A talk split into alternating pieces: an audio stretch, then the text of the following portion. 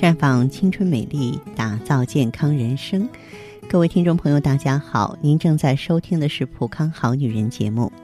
健康美丽热线已经为您开通了。您有任何关于健康养生方面的问题，欢迎拨打全国统一免费电话四零零零六零六五六八四零零零六零六五六八。也可以在微信公众号搜索“普康好女人”，添加关注后直接在线咨询问题。今天的节目中呢，我们和大家呢聊一聊贫血，因为这个情况呢，在很多女性朋友身上存在普遍，但是呢，很多人不拿它当回事儿。比如说，在我的工作当中，接触到很多人出现贫血的症状，像乏力啊、头昏、头痛、皮肤黏膜苍白，甚至呢去医院检查的时候，血常规查出了贫血，却全不在意，没有积极主动的去纠正贫血。或者呢，虽然采取了一些措施，但采取的是一些无效的措施，比如说我就多吃点枣啊，多用红糖来纠正贫血，这个很可笑。结果呢，只能是南辕北辙。这些对啊这个贫血的无知，造成了不良的后果。所以我想啊，我们需要多了解一些贫血的原因和危害，以便更好的来积极预防贫血。嗯，我们身体呢，每一个细胞，每时每刻都在进行着能量代谢。能量代谢是生命活动的基本体现，而能量的正常代谢都需要氧气参与。身体内呢，负责把氧气运送到全身的红细胞，红细胞呢，运输氧的功能靠红细胞内的血红蛋白来实现。在肺部，血红蛋白与你吸进来的氧气相结合，合成呢这个一种特殊的物质，然后随血液漂流经过全身，一路上与氧结合的血红蛋白无私的把氧送给那些需氧的组织细胞。贫血呢是指血液中红细胞或血红蛋白不足。不能很好的运输氧气，使得身体组织呢得不到足够的氧气，造成组织器官不能很好的完成基本生命活动，从而出现一系列的症状。常见的症状包括头晕、头痛、失眠、多梦、记忆力减退、注意力不集中和突然站起来重心不稳。可见呢，贫血对身体的危害不容小视。铁是合成血红蛋白最关键的原料，所以贫血最常见的也就是缺铁性贫血了。那么这种情况下，及时补铁很重要。食物中的铁呢分两大类，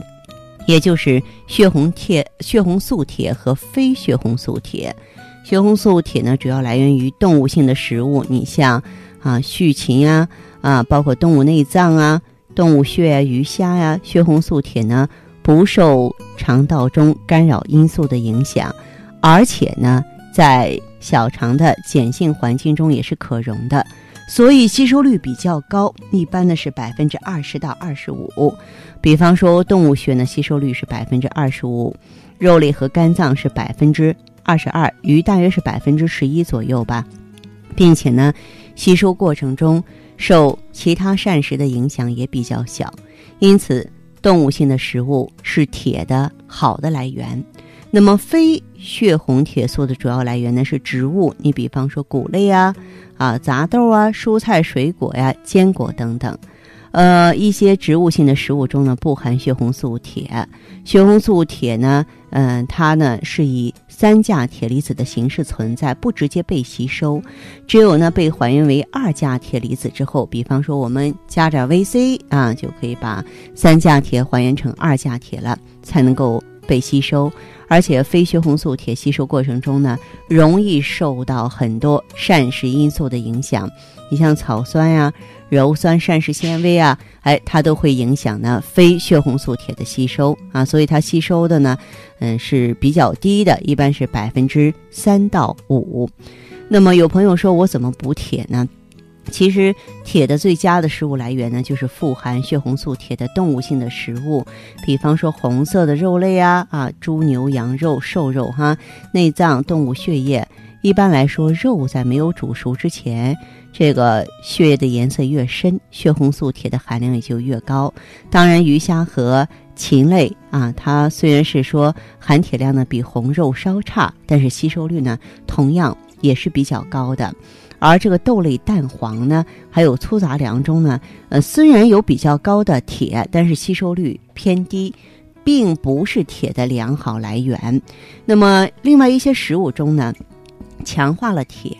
比方说铁强化的酱油、早餐谷物啊、面粉，如果经常摄入呢，嗯，这些强化食品中的铁，对于膳食供应啊，也会起到重要作用。值得注意的是啊，这个肝脏呢是解毒器官。更容易沉积一些重金属毒素和非法添加剂，而且胆固醇比较高啊。这个虽然是说营养价值值得称赞，但是安全隐患比较大。正常人如果能够保证啊，每天两到三两的肉啊，还是建议呢少吃动物肝脏。不过什么事儿呢，都要。抓重点。如果说你已经查出贫血了，考虑到这个贫血对身体的健康危害极大，那么我们就要及时补血了。在补血方面的话呢，大家可以选择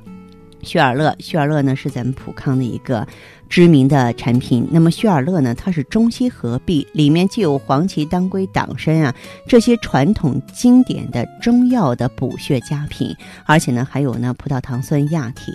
啊，这个一啊这种口服液的形式呢更容易被人体吸收，所以它能够在较短时间之内纠正妇女的贫血的现象。那么有一些女性朋友已经出问题了，那么你就赶紧求助血尔乐。具体情况呢，您可以打健康美丽专线来进行了解。咱们的号码是四零零零六零六五六八，四零零零六零六五六八。